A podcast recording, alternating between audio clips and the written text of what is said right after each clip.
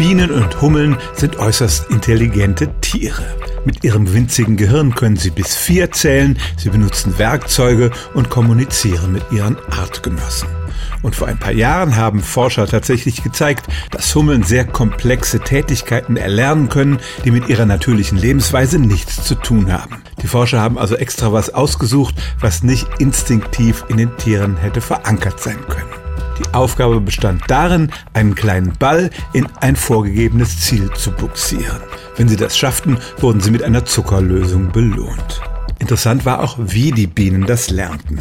Zeigte man ihnen nur den Ball und das Ziel, dann kamen wenige auf die Idee, mit dem Ball irgendwas anzufangen.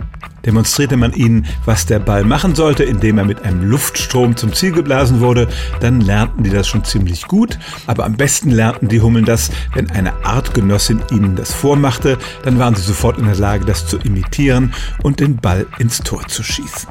Das Experiment zeigt also nicht nur, dass Hummeln lernfähig sind, sondern auch, dass sie am besten von anderen Hummeln lernen, also sehr soziale Tiere sind, die einander etwas beibringen können.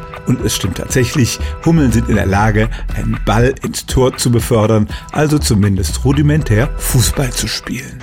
Stellen auch Sie Ihre alltäglichste Frage unter stimmtz.radio1.de.